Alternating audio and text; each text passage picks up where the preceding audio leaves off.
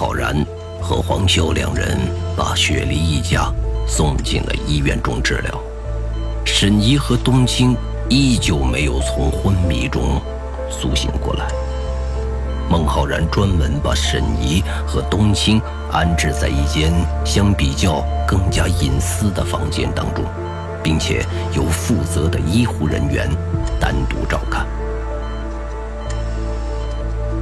雪梨非常感激孟浩然做的这一切，但是孟浩然对于这种感激却多少有点不好意思。他做的这一切更多的是因为黄修这个。对于他来说非常重要的朋友，在医院休息室中，黄修依旧在发着呆。孟浩然倚靠在窗台上，凝视着黄修，等待着他解答自己的疑问。此刻的黄修依旧在激烈的自我斗争，他脑中的自己陷入了深深的自责之中。他回忆起自己用尽了百分之百的力量去痛击那个人脸部的要害位置，但是那个人却纹丝不动，甚至从可怕的眼神当中还流露出了一丝兴奋。在那一刻，黄潇真的有想过跪下求饶，也有想过放弃，只是强大的信念支撑着自己。因为自己的身后是冷灵，所以他不能轻易的放弃。黄潇的脑中依旧在天人交战，他无法原谅自己不留在冷灵的身边，而是被冷灵很轻易的就击出了刑天的气场。现在的黄潇充满了深深的愧疚感和罪恶感。他想要回到原界去找寻冷灵的下落，不管生死，他都要为冷灵报仇。原界，原界，原界！黄潇的脑中不断执念地充斥着这个地方，但是，他却始终无法与原界产生任何的联系，完全的感觉不到。孟浩然调整了一下站姿，继续倚靠在窗台上。他想着该如何去开口。孟浩然还在等待着黄潇，但是他明白，如果自己不先开口，那么黄潇将永远不会主动说起这件事情。原界，原界是我父母在美国的一项实验行动的代号。当孟浩然提到“原界”这个词的时候，就像一组电流直接通过了黄潇的大脑，把黄潇直接电醒。他猛然抬起头，有点手足无措，看着孟浩然。他知道，接下来孟浩然所说的事情，肯定和自己经历的一切有着密切的关系。原界不仅仅是一个代号，还是一个世界的名字。说起原界，可能你比我更了解。孟浩然说着，抬头看着黄潇，他似乎想等待黄潇开口，但是黄潇更多的是在听着。孟浩然换了一个站立的姿势，调整到一个让他稍微能够不紧绷的状态下。我们家族很早就开始了有关原界的研究和探索。但是并没有得到实际性的突破。我们认为所找寻的原界一直认为是存在于这个世界上，但是是我们能够通过人类现有的物理途径到达的地方。但是我们的研究方向错了。于是家族在接受了一笔美国的研究经费之后，开始了重新部署研究的方向。聘请了国内大量的顶尖专家进行全方位的论证，最终在集体的努力之下，我们找到了原件存在的有力证据，并且借助这个证据开始扩大研究领域，一直到现在。原界不在这个世界上。黄潇猛然抬起头，他似乎无法接受这个理论。孟浩然并没有表现出什么异样。这个世界上有很多的事情都是现有的科学无法解释，所以对我们来说，原界一直都是存在于理论上的东西。我父母的研究，并没有真正的接触过原界。黄修本来充满希望，他感觉孟浩然能够带自己回到原界去救冷灵，但是没想到。孟浩然却说：“他们从来都没有接触过真正意义上的原界。”随即，黄潇的表情便黯淡了下来。但是现在，我父母的研究有了重大的突破，能够运用强大的能量去凭空制造一个通向原界的隧道。但是能量太过巨大，没有任何人可以接近这组能量。我们只能远远地通过这组能量所制造出来的隧道去感受原界的存在。孟浩然说着这些，脑海中想到了那时在美国他所看到的壮观的景象：伟大的科技，人类的壮举。这就是我对原界所了解的一切。孟浩然顿了顿，原界就像是一个梦想。我们永远追逐着的那个梦想，直到我们面对它，可以触碰到它为止。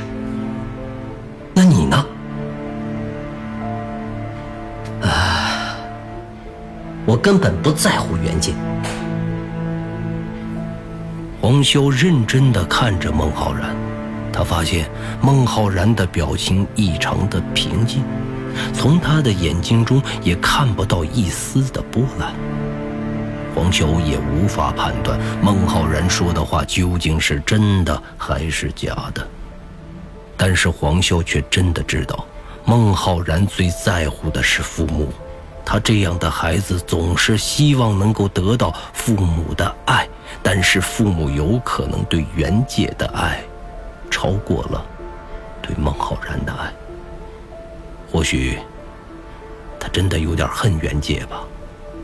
黄潇在心里想着，有关那个仪器可以进入人类记忆的那个仪器，就是在探寻原界的过程中所制造出来的附加产品。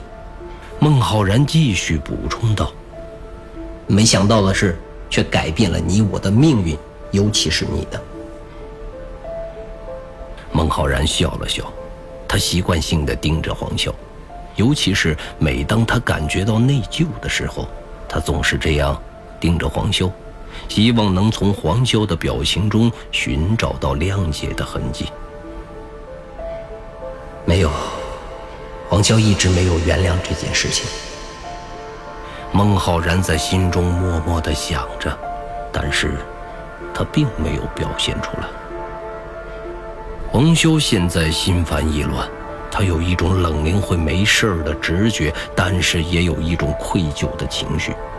现在的他在目睹了那么恐怖的实力差距之后，再一次产生了对原界及其一切的恐惧。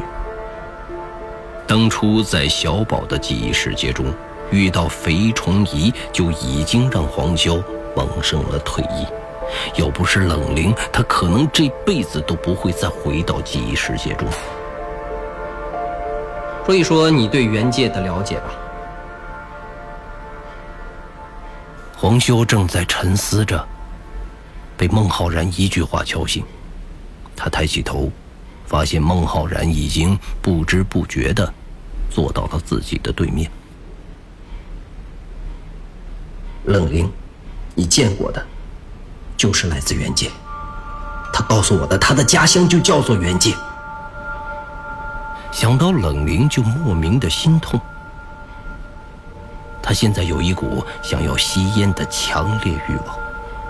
孟浩然递给黄潇一包烟，黄潇惊讶的抬头望着孟浩然：“没关系，在这个房间中你可以吸的。”黄潇点上一根烟，缓缓的吸着。他，冷灵。是怎么来的？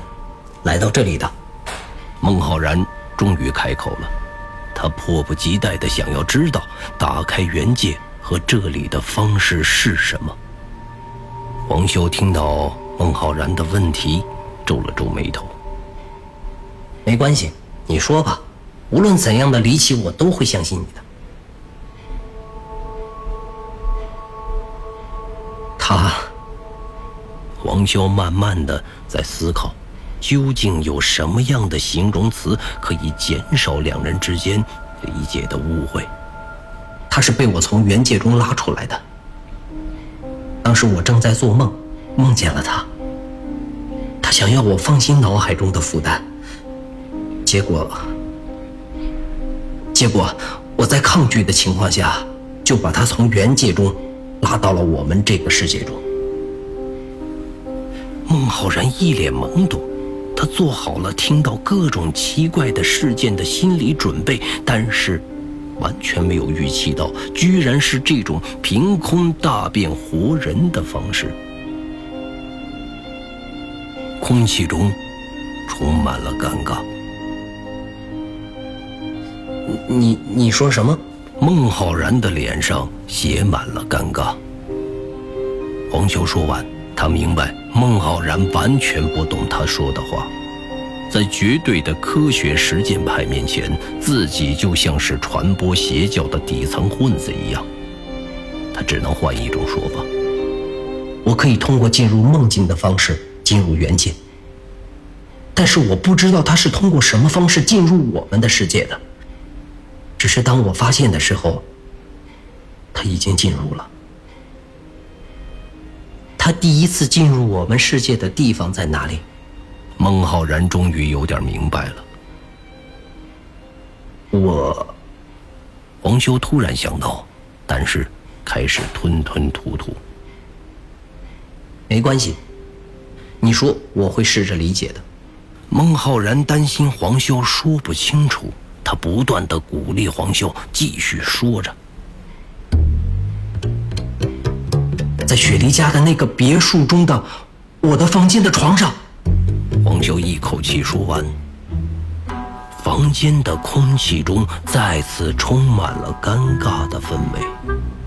黄修的脸是红的，孟浩然的脸也是红的。这。孟浩然不知道该如何去回答。果然是那栋房子有点古怪，那里难道是原界的入口？孟浩然的一句话突然点醒了黄修，黄修就这样直愣愣地看着孟浩然。机灵的孟浩然自然在点醒黄修的一瞬间，也意识到了这件事情。难道？原界的入口就在那栋房子中。孟浩然一字一句地说出来，每个字都在两人的心中有着举足轻重的分量。刚刚燃起的情绪渲染就此湮灭了。黄修想起在那栋房子中遇到的绝对力量的支配。孟浩然能够清楚地感受到黄潇的情绪变化，但是他目前却不知道这股变化的根源究竟在哪里。我想锻炼自己的精神力，变得更加强大。希望你能帮助我。孟浩然点了点头，有些许的高兴。不管什么原因。只要黄潇有希望变强的动力就可以。哦，孟浩然忍不住开始微笑。那我们一起加油吧。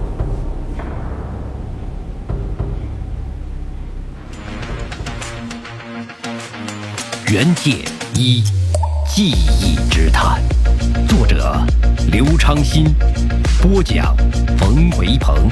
本作品由刘昌新编剧工作室出品。您现在收听的是第四季第十集。病房中，雪梨还守在沈怡的床前，在沈怡旁边的床上也是昏迷当中的冬青。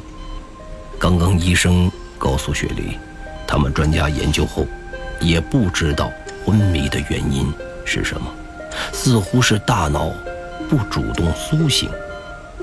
雪梨不知道沈怡和冬青究竟遭受了什么事情，现在他依旧无能为力，只能偷偷地抹着眼泪。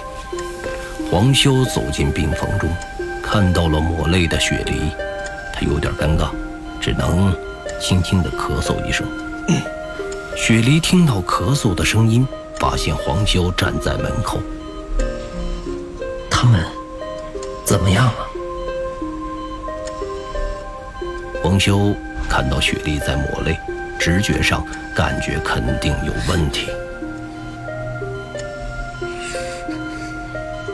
医生说，我妈和冬青并没有伤到大脑，但是现在昏迷不醒，可能更多是心理因素，似乎大脑不愿意苏醒。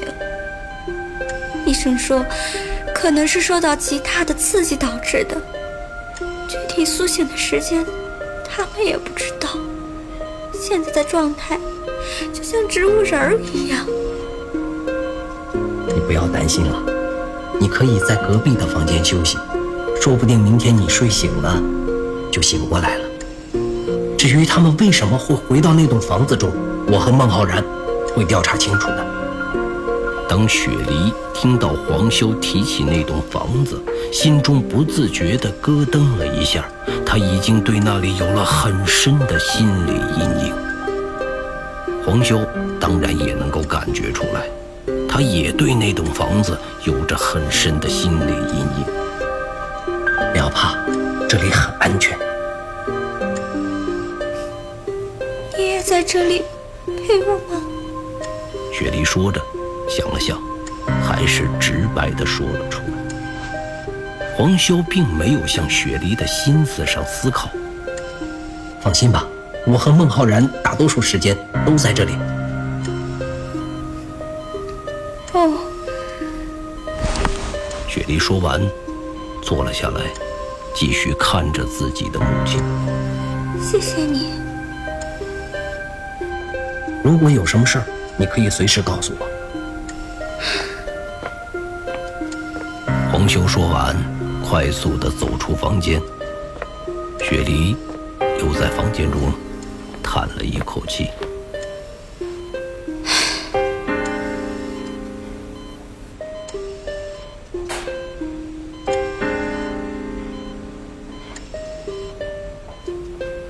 医院的走廊中，刚刚和医生聊完的孟浩然找到了刚走出来的黄修。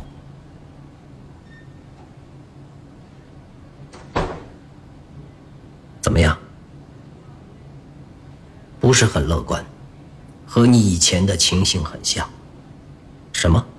如果大脑持续这样的话，最终会导致脑死亡。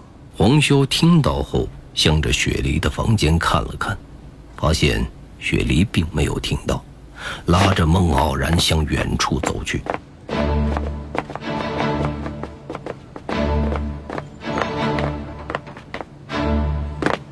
他们母女迷失在幻想世界了，和你的情况很相似，但是又不一样。怎么不一样？上次你的情况是一场事故造成的，但是这一次非常诡异。他们是在那栋房子中被发现的，是受过极大的刺激导致的。这种情况是我们目前没有办法解决的。在那种未知的精神世界中，我们也很有可能会迷失。雪梨的母亲有精神病史，我们贸然的进入会很危险，有可能你我都会困在他的精神世界中。孟浩然说完，便转身看着窗外，他想要透透气。在黄修幻想的世界中的两年时间，一度让孟浩然处于崩溃的边缘。他甚至有很长的一段时间都分不清楚现实和幻想世界的区别，这是一段令孟浩然异常痛苦的记忆。他花了很长的时间才克服心理障碍。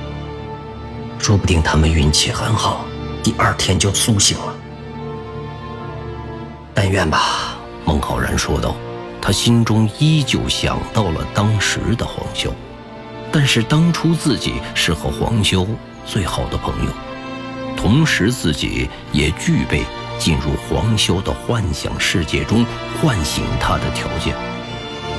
但是现在，沈怡和冬青已经不值得自己再去做这样的事情。人都是自私的。这件事几乎不用过多的思考，不到万不得已，孟浩然绝对不会再次踏入幻想世界一步。